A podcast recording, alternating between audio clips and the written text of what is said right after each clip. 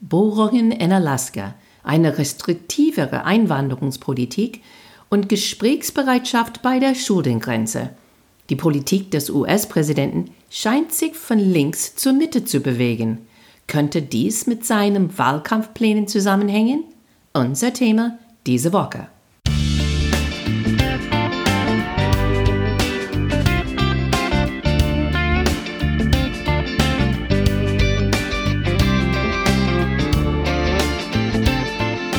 Hey guys, welcome to Amerika übersetzt.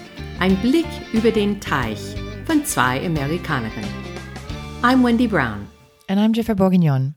Hello everyone, willkommen zu einer neuen Folge zurück. Heute ist die 28. März, also Frühling hat angefangen, die Uhr sind nach vorne eine Stunde. Wir haben eine Stunde mehr Licht. Aber es hat gerade eben geschneit. Es hat gerade eben geschneit und wir haben keinen Busbahnzug, was auf immer ganz Deutschland lahmgelegt von einem Streich. Also manche Sachen funktionieren, manche Sachen nicht. Ich persönlich bin erkältet. Das funktioniert nicht bei mir. Aber was auch los ist in den USA, ist der Wahlkampf für 2024 schon. Mindestens haben wir gesehen am Wochenende, Trump war in Waco, Texas, wo er wieder auf die Bühne war, sah aus wie eine ziemlich große Gruppe, so 15.000 habe ich gelesen, äh, Unterstützer waren vor Ort und haben dann über die nächste ein, zwei Stunden gehört, von alle Trumps Probleme. Er hat nur erzählt über seine Probleme zur Zeit. Wir erwarten vielleicht, dass er muss vor Gericht gehen äh, wegen Probleme, das er schon in 2016 hatte. Verschiedene Sachen eigentlich. Aber Trump ist nicht die Einzige, die äh, denkt schon an 2024. Der Gerücht ist, dass Joe Biden will bald ankündigen, dass er werft seinen Hut auch im Ring für die Präsidentschaft in 2024. Und wir haben gemerkt, dass Biden rückt ein bisschen mehr in die Mitte, also in die letzte Zeit, mit ein paar verschiedenen Themen, inklusive Umwelt, Einwanderung, Kriminalität, die Bankkrise, Haushaltspositionierung und andere Themen. Und wir wollen über ein paar von dem reden heute. Aber Jiffer, ich bin sehr unentschieden hier oder nicht unbedingt begeistert von dieser Idee, dass Biden nochmal kandidieren wird. Der ist nicht meine erste Wahl. Aber ich weiß es gar nicht, wer besser wäre. He leaves me lukewarm, I would say. Und das ist auch für die Amerikaner jetzt. Seine Zustimmungsrate vor zwei Jahren, 2021, war 54 Prozent. Letztes Jahr, es war schon runter auf 42 Prozent. Grund dafür war äh, die Afghanistan-Truppenauszug. Und jetzt liegt es immer noch rund um 43 Prozent. Eigentlich ist es sehr ähnlich zu Trump. Man kann davon dann lesen, dass der ist kein sehr beliebter Präsident. Aber wir gehen davon aus, dass seine Strategie ist, dass er will die unabhängige Leute in der Mitte, unsere Independent Voters nennen wir die, er will die überzeugen, für ihn statt für eine Republikaner zu wählen. Und das ist, wie er eine Wahl gewinnen konnte. Weil wenn er eine von diesen in die Mitte, eine unabhängige überzeugen kann, für ihn zu wählen, das ist doppelt so viel so wert, als wenn er einfach nur eine progressive Stimme verliert, weil er nimmt eins weg von der Republikaner und hat dann auch ein Plus für ihn. Ich verstehe genau, warum er das macht. Äh, und die Frage ist, wird die progressive Flügel bei ihm bleiben? Wird es wieder eine Wahl gegen jemanden sein, statt für jemand? Wahrscheinlich. Wir gehen davon aus, dass es wird Biden Trump in 24 sein. Wie du sagtest, äh, das ist 2020 2.0. In diesem Blick, dann verstehe ich auch ein bisschen von was er zuletzt dann gemacht hat. Fangen wir mit, mit seiner Energie- oder Umweltpolitik jetzt an. Erinnerst du noch, als Biden neu in Amt gekommen ist, hat er versprochen, keine neuen Öl- und Gasforderungen auf staatlichem Boden. Mhm. Und was ist jetzt passiert? Genau, was ist da passiert? Es erinnert mich ein bisschen an äh, George H.W. Bush, als er hat gesagt, read my lips, no new taxes. Ne? Und dann äh, ist das tatsächlich passiert. Er ist äh, zurückgegangen und das ist irgendwas auch, das Biden hat versprochen als Kandidat, dass es wird keine neue Bohrprojekte, besonders in Alaska. Das hat er versprochen. Und jetzt, Wendy, ich habe auch so einen Artikel gelesen, wo ein Journalist hat geschrieben, äh, dass ich dachte, das war ein, ein Typo, das war ein Fehler, weil es könnte nicht sein. Aber das ist tatsächlich, was passiert jetzt. Also Biden hat letzte Woche ein riesiges Ölbohrprojekt in Alaska genehmigt, das unter dem Namen Willow bekannt ist. Trotz der Protest wegen seiner wahrscheinlichen Umwelt- und Klimaauswirkungen. Also ist es, wie man äh, schon vorstellen könnte, gar nicht äh, beliebt bei Klimaaktivisten, Umweltaktivisten und aber auch von, von anderen Demokraten, die finden das, äh, das total ähm, schwierig dann, wenn er irgendwas versprochen hat und jetzt geht zurück. Aber der Präsident hat das ein bisschen zu begrenzen, hat weitreichende Beschränkungen für die Offshore-Ölvermietung im arktischen Ozean und in Alaskas North Slope angekündigt. So, er versucht jetzt ein bisschen diese Kritik zu vermeiden und auch ähm, die künftige Ölvermietung in der Region zu begrenzen. Also also viele sagen, wir müssen was geben, aber wir kriegen auch irgendwas dafür. Es ist nicht schwarz-weiß, wie viele Leute sagen. Trotzdem, das Bohrprojekt wird innerhalb des Erdölreservats stattfinden, das sich etwa 200 Meilen nördlich des Polarkreis befindet. Das Reservat, in dem es keine Straßen gibt, ist die größte zusammenhängende Fläche unberührte Land in den USA. Also das ist ein riesig Gebiet, das sehr wichtig ist für Tiere da, für Eisbär, für so viele, die ihre Heimat da haben. Und klar, wenn es gibt so ein Projekt, es kann immer sein, dass irgendwelche Schädigen kommt und dass diese Tiere dann verlieren ihre, ihre Heimat, also dass da entweder Wasser oder Land. Und deswegen ist es so kompliziert. Es ist auch so, dass über die nächsten 30 Jahre der Firma, die Ölgiganten ConocoPhillips, wie es heißt, will über 30 Jahre mehr als 600 Millionen Barrel Rohöl ähm, rausholen. Das ist eigentlich nicht so viel. Es klingt wie viel, aber es ist nicht so viel für ähm, so viel Zeit. Äh, ich habe es gesehen, dass es so viel CO2 ist als zwei Millionen Benzinautos mhm. neu auf die Straße. Pro Jahr, pro Jahr. Genau, genau. Das sagen auch die Aktivisten. dass das ist es gibt kein, es gibt keine Gleichgewicht, ne? so was die da machen und die, die Beschädigung für Tiere, aber auch für der Umwelt ähm, lohnt es eigentlich nicht.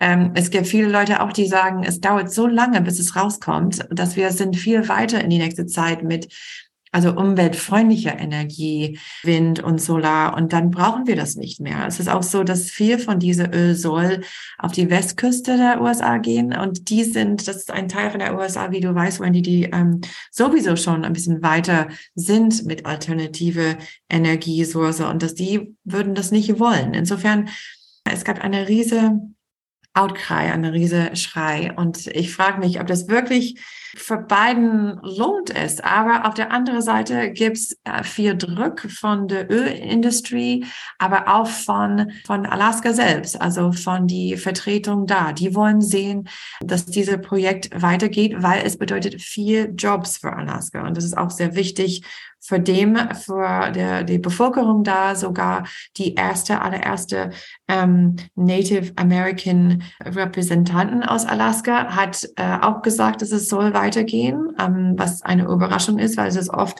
also Native American Gruppen, die sind dagegen, weil besonders weil das ist, wo die wohnen und die wissen selber, ähm, was es bedeutet für die Umwelt. Also das ist für mich einfach die erste Situation, wo man sieht, dass Biden rückt mehr in die Mitte. Er war bekannt oder gefeiert als äh, der Umweltpräsident, aber deswegen sind Umweltaktivisten besonders enttäuscht mit dieser Aktion. Man kann das schon sehen, wenn man in Instagram ist und Hashtag Stop Willow suchst und dann kannst du schon sehen, ähm, wie besonders unterhalb die Gen Z-Generation äh, dieses bewegt. Aber wusstest du, dass genau dieses Projekt war erst unter Trump genehmigt? Und das war dann nachher juristisch gekippt wegen einer fehlerhaften Umweltstudie, dass die Leute dann gesehen haben, um ihre Zustimmung zu geben. Also ähm, noch etwas, das vorher angefangen hatte. Biden hat auch dann nicht nur diese ähm, über fünf Millionen Hektar in Alaska dazu geschützt, aber auch zwei neue Nationalparks ähm, eins in Nevada, eins in Texas, hat er die gekundigt. So, er versucht so beide Hände irgendwie zu futtern. Wir werden sehen, wie du sagtest, ob das, ob das wirklich so klappt. Also zweite Thema, wo er äh, viele Demokraten genervt hat, ist die Frage von Kriminalität. Äh, das ist eine der Top-Sorgen für Amerikaner. Ich denke, das ist jetzt Nummer zwei auf die Liste immer. Und generell werden die Republikaner immer gesehen als stärker auf diese Themen. Die sind die für Recht und Ordnung. Nur 21 Prozent die Wähler sind zufrieden jetzt mit Bidens Maßnahmen gegen Kriminalität. Also das ist eine große Schwäche von ihm. Was wir sehen und wo gerade eben das gelaufen ist in letzter Zeit, ist in Washington DC. Der Stadtrat hat ein Gesetz verabschiedet, das die Strafgesetzbuch geändert hat. Es würde dann die Höchststrafen für Verbrechen wie bewaffneten Carjacking reduzieren. Und die demokratische Bürgermeisterin hat sogar ein Veto eingelegt, aber trotzdem ist es durch diese Stadtrat gekommen. Also die Republikaner im Senat, im Repräsentantenhaus, auch in Washington DC, und viele wohnen da, haben gesagt, nee, überhaupt nicht. Die wollten eine Zeiten setzen und die haben eine Gesetzvorlage durchgebracht auf Bundesebene. Äh, mit Hilfe von ein paar Demokraten, muss ich ehrlich sagen, dass dieses Washington DC Gesetz außer Kraft setzen würde. Viele Demokraten wollten und haben erwartet, dass Biden sein Veto hier einlegen würde und nicht lassen, dass diese republikanische Gesetzvorlage durchkommen würde. Aber knapp am Ende hat Biden das nicht gemacht und ist es sogar durchgekommen. Er hatte Sorge, dass er in einer Zeit, in der die Raten von Morden und Autodiebstählen in der Stadt steigen, als zu weich für die Kriminalität empfunden werden könnte. Aber manche Demokraten sind empört, weil es gab auch innerhalb von dieser Washington DC Entschluss, dass auch die ähm, Strafen für Waffenverbrechen erhöht sein würden. Also die haben ein paar Straftaten höher gesetzt und ein paar dann niedriger. Und das wäre wichtig für die Demokraten. Aber was jetzt muss passieren? Ähm, der Washington DC Stadtrat muss das Strafgesetzbuch nochmal überarbeiten. Dann werden wir sehen, wie das langfristig dann für Biden spielt. Er, er war eigentlich immer ziemlich hard on crime für einen Demokrat. Und in die letzte Zeit, wir haben gesehen, ein paar progressive Staatsanwälte und Bürgermeistern, die abgewählt wurden. Also es sieht so aus, als ob allgemein das Land oder die Wähler wollen, dass mehr gemacht sein wird. Die Republikaner sagen immer noch, die Städte sind am gefährlichsten, die Städte sind demokratisch und deswegen sind die Demokraten schwach an Kriminalität. Das auf jeden Fall ist ein großes Thema von meinem Vater. Also er, äh, wie wir sagen, drinks the Kool-Aid. Er ist eine große ähm, Talking Point auf Fox News äh, sehr häufig, dass äh, Genau, dass die gewähltigste Städte sind die ähm, Städte mit demokratischer Bürgermeister und, und Führerkraft. Und das ist irgendwas, das man hört äh, ständig. Und besonders in ein Wahlkampfjahr ähm, geht das dann wieder durch die Decke, wie wir gesehen haben letztes Mal. Nach der Tod von George Floyd, als das äh, Black Lives Matter äh, Proteste äh, begonnen sind und Leute waren auf die Straße und wie die Republikaner dann haben das dann also die Narrativ äh, übernommen und äh, haben das dann eine Geschichte über Recht und Ordnung gemacht äh, und, und das würden wir auf jeden Fall wiedersehen, Wendy. Also noch ein Grund, Biden zu kritisieren in die Augen von vielen Republikanern ist die äh, Geschichte von Silicon Valley Bank. Das ist passiert in die letzten paar Wochen. Bei der Silicon Valley Bank hatten viele Startup-Unternehmen ihr Geld angelegt. Ne? Nachdem zahlreiche Kunden der Bank in den vergangenen Wochen ihr Geld abgehoben hatten, wurde die SWB, wie man das nennt, Silicon Valley Bank, neues Geld von Investoren einsammeln scheitert jedoch dabei. Also, das war die Bankrun, das wir gesehen haben. Sobald jemand ein bisschen Angst hat und, äh, oder nicht jemand, aber ein paar Leute nehmen ihr Geld raus, dann geht das wirklich los. Und das kann nicht nur dann ein Bank wie Silicon Valley Bank äh, Problem machen, aber mehrere Bank, wenn Leute dann fangen an, ein bisschen äh, Angst zu haben um ihre Bank und ihr Geld. Und deswegen ist Biden rausgekommen und hat äh, extra eine Rede gehalten, hat Amerikaner erzählt, dass es wird nicht passieren, dass sie sollen keine Angst haben, dass die FDIC, das ist die amerikanische Einlagensicherungsbehörde, dass die nahm die SWB unter ihre Verwaltung, dass Leute würden ihr Geld zurückbekommen, kein Problem. Und das hat er gemacht, dann diese, diese Groß- und Ganz Bankrun und andere Probleme zu vermeiden. Also viele der Kritik klar war, dass äh, genauso wie in die äh, Great Recession von 2008 und 2009 dass die Regierung würde dann diese Banken Bailouts geben, die würden die ähm, helfen und mit der Geld von von Steuerbezahler, die hatten nichts dann davon. Und das war der große Kritik letztes Mal. Und äh, Biden musste dann vorsichtig sein und äh, er wollte das stabilisieren, so dass der der Wirtschaft nicht äh, größere Auswirkungen davon kriegt, aber auch wollte das nicht aussehen wie diese große Banken, die Leitung, der schon viel Geld äh, kriegt, kriegt dann mehr Geld von die Stadt. Also das war eine Fine Line, wie gesagt, zu laufen. Ich glaube, das ist jetzt wieder ruhig geworden, obwohl es war nicht nur Silicon Valley Bank, aber es war andere. Also wir haben auch ähm, Angst hier in Europa gehabt, dass Auswirkungen könnte auch hier sein. Das haben wir auch ein bisschen gesehen, aber es scheint jetzt, äh, dass es stabilisiert hat und vielleicht war Bidens Rede hilfreich. Also mindestens, also niemand hat Interesse in einer unstabile äh, Wirtschaftssituation, aber deswegen kann das äh, schwierig sein, in äh, Präsident sein in, in Zeiten von äh, solcher Probleme. Ich habe gesehen, dass äh, die einen Käufer für Silicon Valley Bank gefunden haben, First Citizens Bank. Mhm. Also das sollte helfen, diese Ruhe zu halten, glaube ich. Noch eine heikle Thema für Biden in ein Wahlkampfjahr ist Einwanderung. Republikaner lieben es zu sagen, Demokraten wollen offene Grenzen. Und Demokraten sagen, dass Einwanderung menschlicher kontrolliert sein kann und dass wir auch Migranten brauchen. Aber wenn man guckt ähm, wieder auf, was die Wähler denken, nur 23 Prozent die Wähler sind zufrieden mit Bidens Einwanderungspolitik.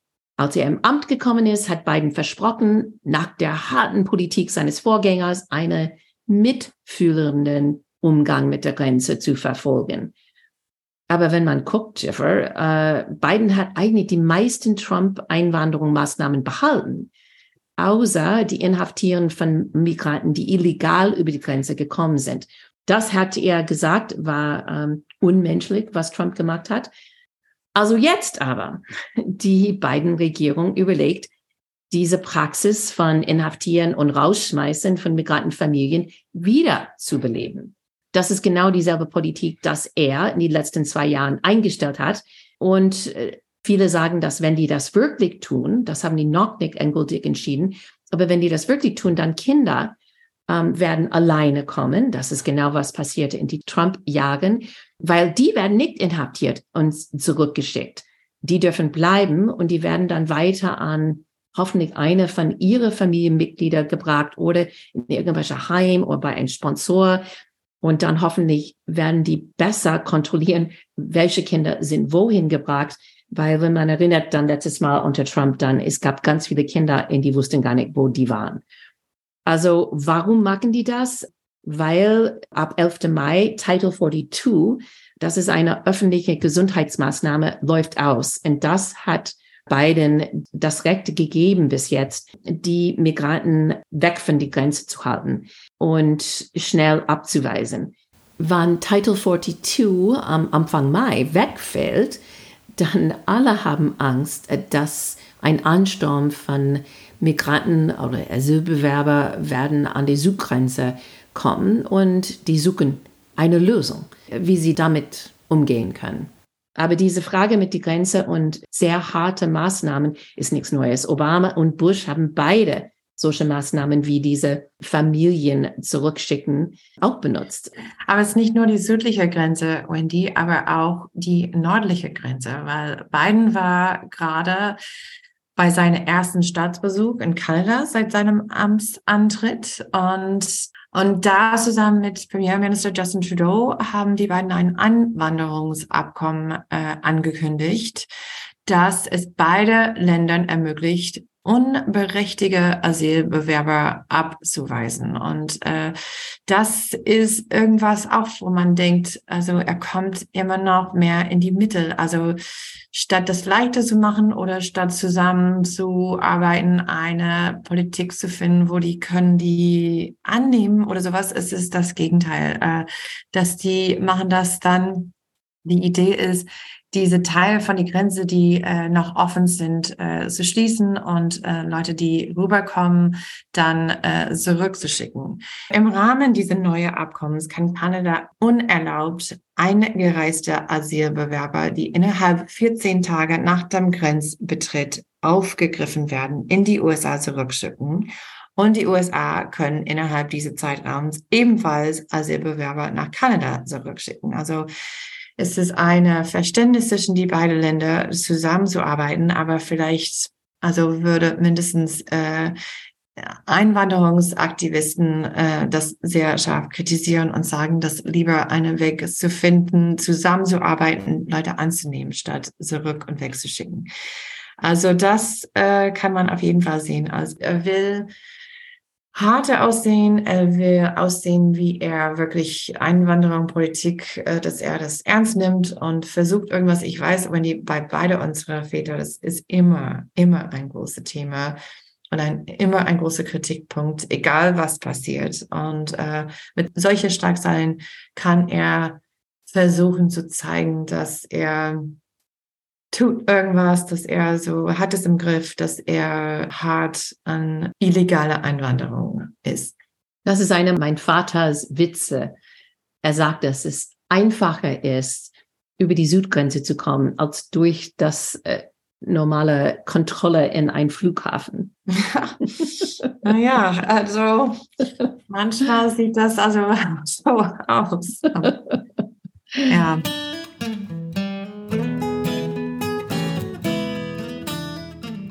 Also noch ein Punkt, äh, wo Biden zur Mitte jetzt äh, kriecht, ist, wie er mit die Haushalt jetzt äh, sich positioniert. In die ersten ein paar Jahren ähm, hat er das Wort Defizit nicht gesprochen. Und er wollte so weit weg davon gehen wie möglich. Jetzt sein neuesten Haushaltsvorschlag machte die Reduzierung der Haushaltslücke zu einem seiner Kernversprechen. Der Haushaltsplan würde das Land stärken, indem er das Defizit im nächsten Jahrzehnt um fast drei Billionen US-Dollar reduziert im Vergleich zu die aktuellen Prognosen. Also wie macht ihr das? Natürlich höher Steuer für die sehr Reiche im Land und die große Unternehmen. Nicht durch die Reduzierung von die Ausgaben, besonders für soziale Hilfe wir werden wahrscheinlich von den Republikanern wiederhören, Tax and Spend Democrats, ja, die wollen einfach mehr und mehr ausgeben und dann einfach mehr und mehr Steuer sammeln. Das Strategie von Biden ist ein bisschen anders, glaube ich. Er wartet immer noch für alle auf einen Haushaltsplan von den Republikanern, in wie sie die Defizit eliminieren würden. Die haben gesagt, das wollten die dann tun.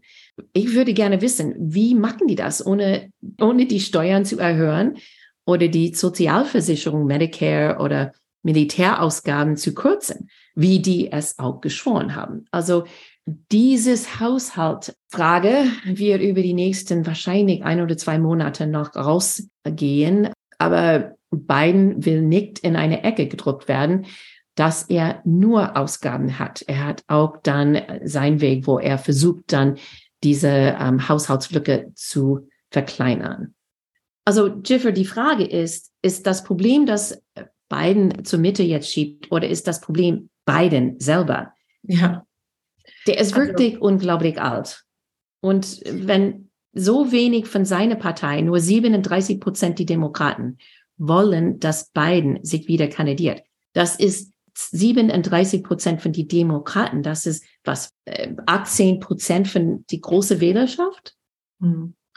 Es ist wirklich, Wendy, wir haben diese Redewendung benutzt so oft in diesem Podcast, aber also Wähler sind wirklich zwischen einer Stein und ein harter Ort, zwischen a rock and a hard place. Also, weil es ist, ja, also die Frage ist, nochmal, welche ist, ist besser, welche ist schlimmer? Kann ich das nochmal, kann ich ihm nochmal wählen? Ist er fit genug? Ist das genug, dass er ein bisschen mehr in die Mitte kommt? Oder ist Trump der bessere Alternative? Also das, ähm, ich kann nicht vorstellen, dass Leute denken, dass Trump der bessere Alternative ist, besonders wenn die zwischen die beide sind und äh, wissen äh, nicht, wo es lang geht. Aber wie wir gesagt äh, haben, Wendy, wenn mehr Republikaner kommen in den Rennen und Trumps Basis bleibt treu, dann äh, hat er wahrscheinlich ziemlich gute Chancen, das zu kriegen. Und wenn das wirklich so ist, viele Leute sagen, hey, Biden hat schon einmal